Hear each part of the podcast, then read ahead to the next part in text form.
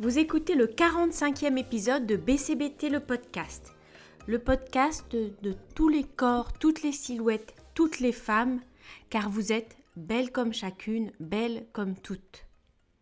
Je suis Ariane Grimbach, diététicienne anti-régime, défendant la diversité des corps et souhaitant vous aider à vivre mieux avec le vôtre.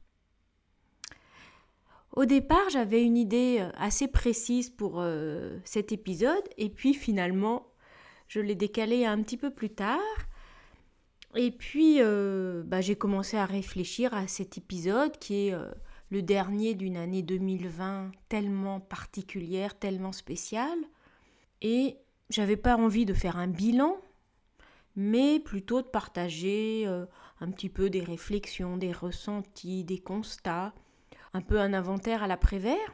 Et puis en fait, en réfléchissant un petit peu à ce dont j'avais envie de parler, j'ai réalisé qu'il y avait quand même un fil directeur, celui des écrans.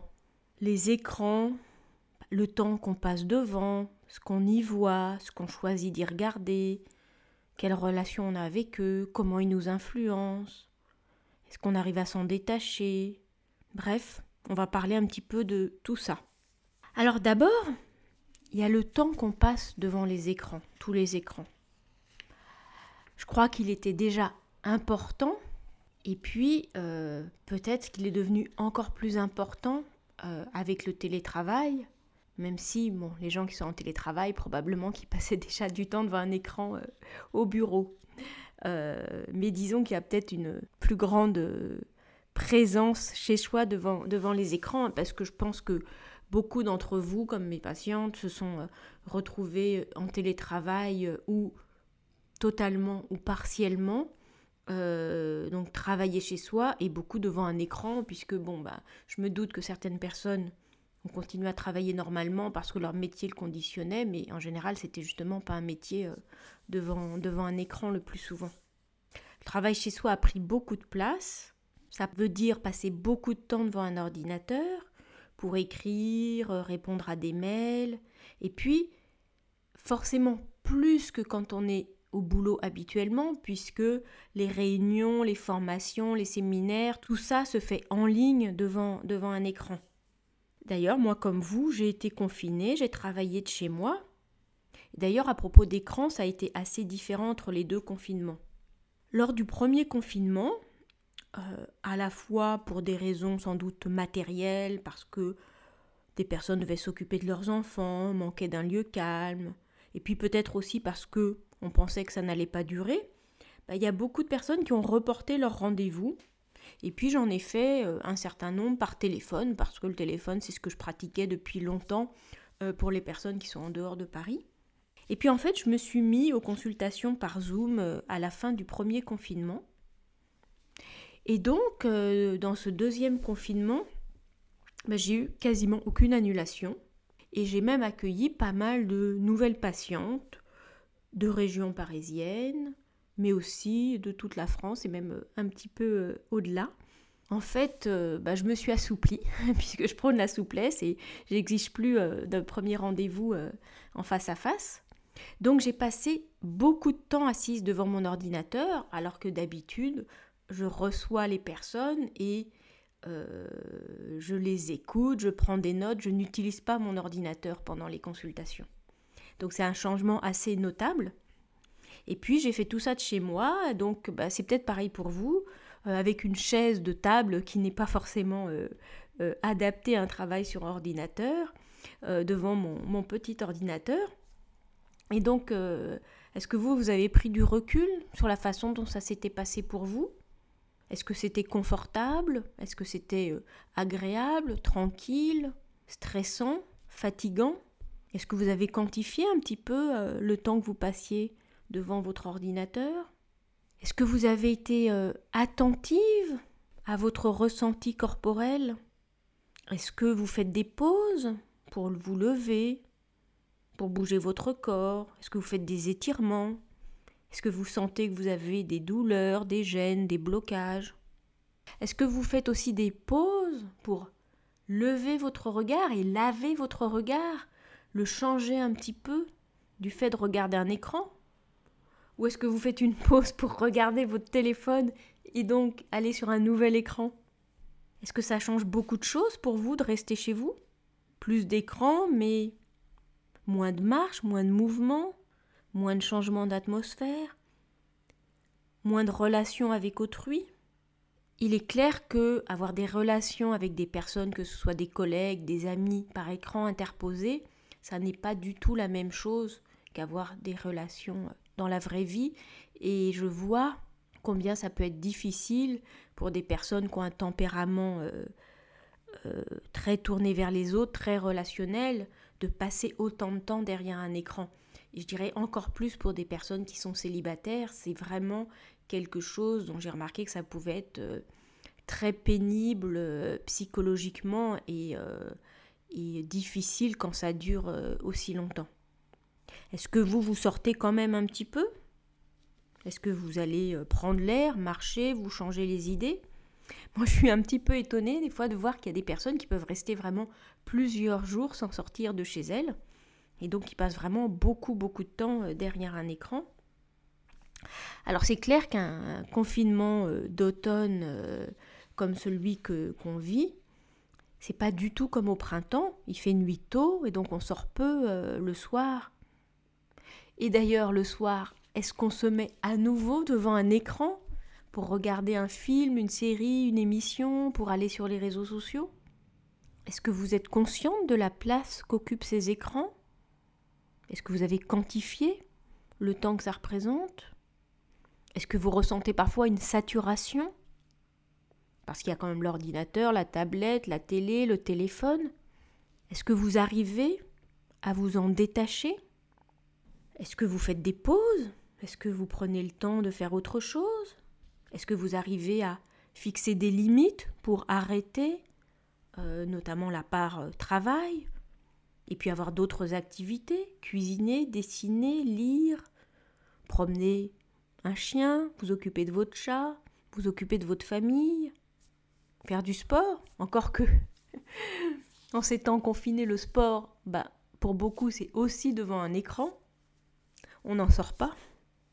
À propos de pause, bien sûr, il y a des personnes qui lâchent leur écran, et encore, mais parfois pour manger. Et donc dans les personnes qui me consultent, hein, il y a des, des personnes qui sont inquiètes de cette situation de, de travail chez elles parce qu'elles se sentent un peu trop proches de la cuisine, du placard, du frigo.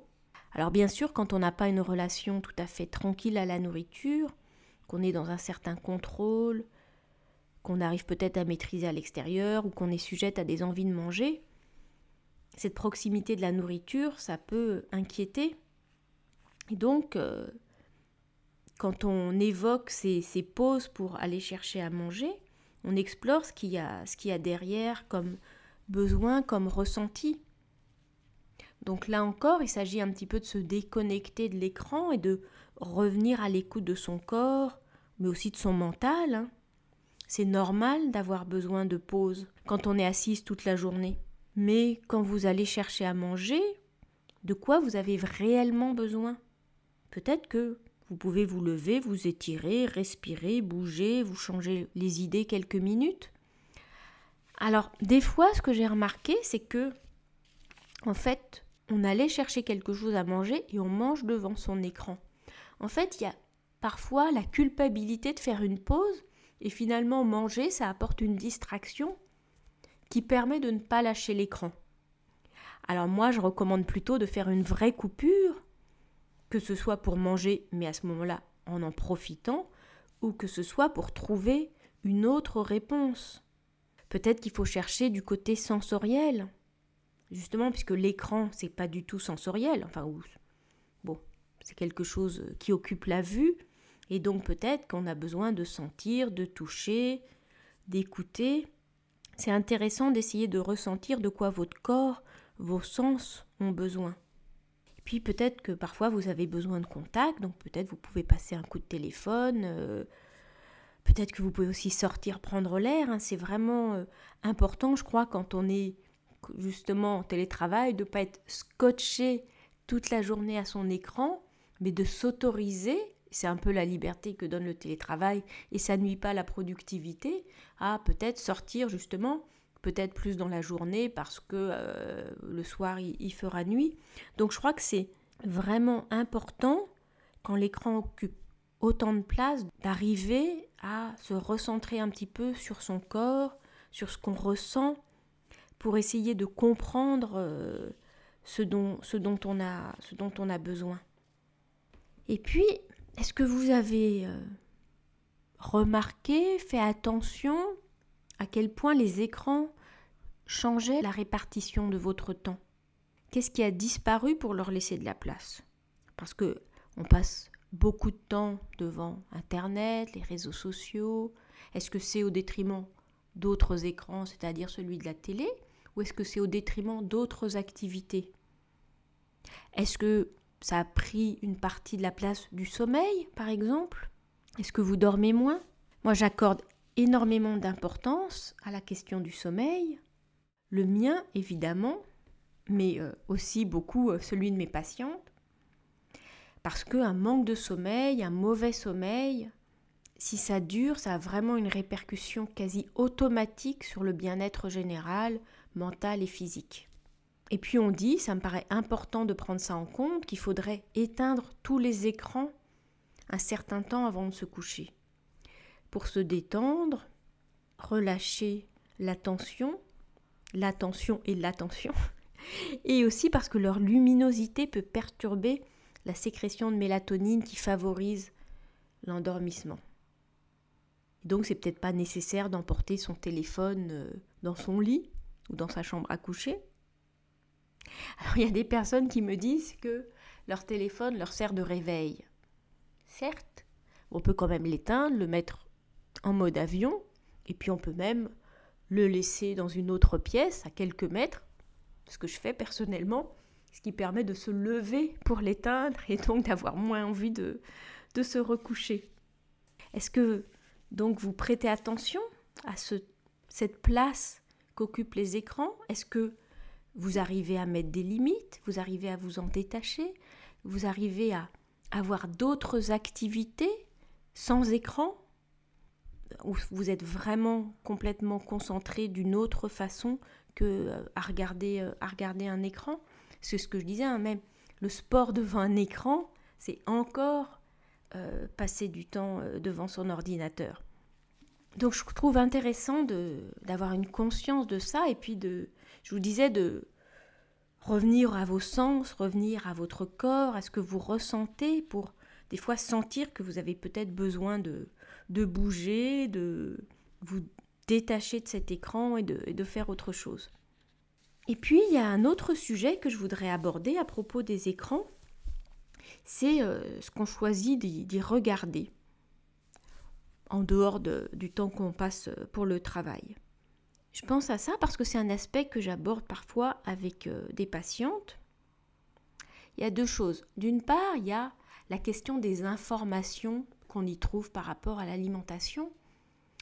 Et euh, je parle souvent de la cacophonie nutritionnelle, hein, du fait qu'on trouve des tas d'informations contradictoires et qu'il euh, faut peut-être essayer de ne pas passer trop de temps devant les écrans pour s'informer sur l'alimentation parce que on risque plutôt de, de, venir euh, peut-être de se brouiller les, les idées plutôt que de, de, se les éclaircir parce que euh, on, lit tout et son, et son contraire et donc plutôt se, se recentrer euh, sur soi.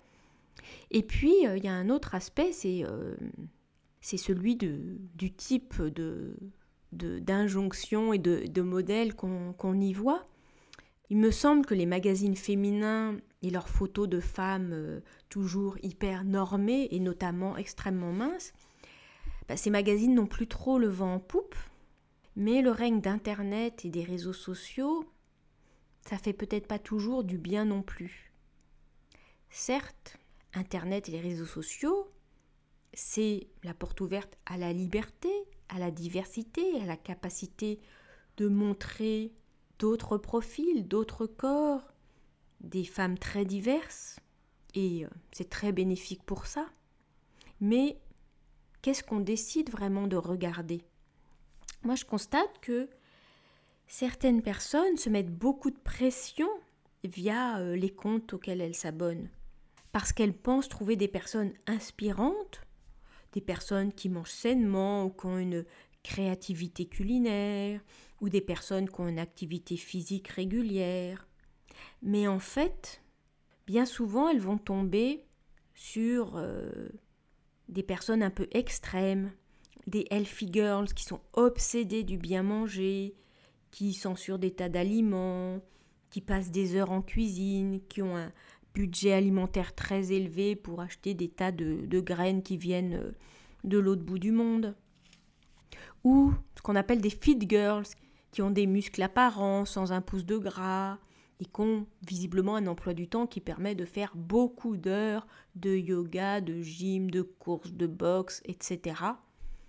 Et donc le problème, enfin tout le monde a droit de citer sur les réseaux sociaux, tout le monde montre ce qu'elle a envie de montrer, regarde ce qu'elle a envie de montrer, mais en fait, quand on est abonné à ce type de compte, le résultat c'est souvent de la pression une incitation à se comparer et à se dévaloriser, et du coup de la culpabilité, un regard sévère sur soi. C'est tout ça qui en résulte beaucoup plus que quelque chose d'inspirant. Puis il y a aussi toutes les personnes qui donnent des conseils, qui disent regardez voilà ce qui marche pour moi, faites comme moi, etc. Ça, ça me paraît aussi un petit peu un travers euh, des réseaux sociaux, c'est que je répète toujours, hein, on est toutes différentes, donc ce qui marche pour l'une n'est pas forcément ce qui est bon pour vous. Il faut toujours passer ça au filtre de ce que vous, vous pouvez expérimenter, de ce que vous ressentez qui vous fait du bien. Tout ça, c'est pas facile, hein. c'est pas du tout évident de naviguer sur ces réseaux, en particulier Instagram, et du faire le juste choix pour s'informer, s'inspirer, mais aussi se préserver. Et si on regarde effectivement des femmes superbes qui ont une vie parfaite et que ça nous fait du mal, ça nous crée beaucoup d'émotions désagréables, est-ce que ça en vaut vraiment la peine? Quand j'en parle avec des personnes, je recommande souvent justement d'être à l'écoute de ces pensées, de ces émotions, de ce qu'on ressent quand on navigue sur Instagram et qu'on tombe sur un de ces comptes. Est-ce que c'est de l'admiration sincère? De la joie, un coup de boost, le plaisir de trouver des nouvelles idées, bah, super, tout va bien. Mais si c'est plutôt de façon répétée de l'agacement, de la frustration, de la colère, de l'angoisse de ne pas faire aussi bien, est-ce que c'est vraiment indispensable? Je crois qu'on a suffisamment d'occasions, surtout en ce moment, de ressentir des émotions pénibles, des frustrations Est-ce qu'il y a besoin d'en ajouter? Je peux vous faire part de mon expérience. Moi, je passe du temps, trop de temps, sur Instagram et je me suis rendu compte qu'il y avait des personnes que je suivais depuis un certain temps qui finalement me généraient euh, de la tristesse, de la lassitude, parfois même euh, un petit peu de colère, et que finalement je pouvais vivre aussi bien, voire mieux, en ne les suivant plus Qu'est-ce qu'on rate vraiment? Est-ce que c'est grave? Est-ce qu'il ne vaut pas mieux se préserver un peu? Je répète, hein, chacune est libre de ses choix. Et certes, il n'est pas toujours facile, en ces temps troublés, de trouver ce juste équilibre entre rester ouverte sur le monde et ses changements, notamment par les écrans, et se préserver quand même de tous les tourments et les drames qui sont bien présents. Est-ce que vous arrivez à trouver cet équilibre? Rester ouverte, regarder, apprendre, s'inspirer, s'informer, mais aussi revenir à soi, se recentrer sur soi, se recentrer sur son corps, sur ses besoins à soi, sur ce qu'on veut vraiment, sur ce qu'on ressent. Donc c'est ça qui me paraît euh, vraiment euh, important par rapport euh, à cette question des écrans et du corps, c'est de trouver la juste distance par rapport aux écrans, d'identifier s'ils prennent trop de place et de revenir à des choses qui sont peut-être plus sensorielles, plus proche du corps, plus proche du mouvement, plus proche du ressenti pour rééquilibrer peut-être euh, un petit peu les choses. Alors, il est clair que cette année, ces mois de confinement ont sans doute accentué cette place des écrans. On ne sait pas ce qui va se passer par la suite. Il est quand même probable que euh, certains organismes, certaines entreprises aient vu là une opportunité peut-être de donner plus de place au télétravail, de faire plus de formations ou de séminaires en ligne. Donc il est probable que le temps devant les écrans reste important. Donc euh, je crois que c'est, je répète, euh, bien pour chacune de trouver des limites, de pas y passer trop de temps et d'arriver à donner du temps à d'autres types euh, d'activités, de mouvements, de, de façon d'être euh, chez soi. J'espère que euh, vous aurez euh, la possibilité en ce mois de décembre d'avoir des activités diverses et plaisantes, notamment peut-être alimentaires et conviviales. Et c'est peut-être l'occasion d'être plus dans le ressenti, le relationnel, dans le cadre des gestes barrières, et donc peut-être un petit peu moins derrière les écrans devant. Vous avez écouté le 45e épisode de BCBT le podcast. J'espère qu'il vous a intéressé. BCBT le podcast est diffusé le premier vendredi de chaque mois sur toutes les plateformes de podcast et sur arianegrimbac.com. Ceci dit, le prochain épisode reviendra vendredi 8 janvier et non vendredi 1er janvier. Écoutez ce podcast, partagez-le, notez-le, parlez-en autour de vous. Je crois qu'il peut être utile. Je vous souhaite une très bonne fin d'année, quelle qu'en soit la forme, festive ou non, et à bientôt.